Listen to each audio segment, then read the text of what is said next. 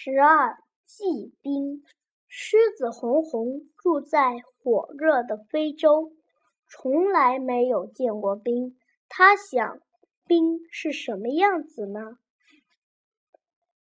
红红给南极的企鹅菲菲寄了一封信，希望菲菲给他寄一块冰来。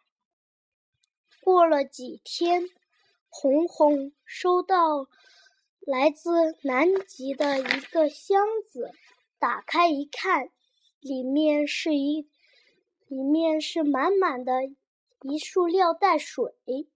红红很生气，把箱子退了回去，并写信给菲菲。我让你寄一块冰来，你为什么寄一袋水？真让人扫兴。不久，南极的企鹅菲菲收到了退回的箱子和信，箱子里是一块厚厚的冰。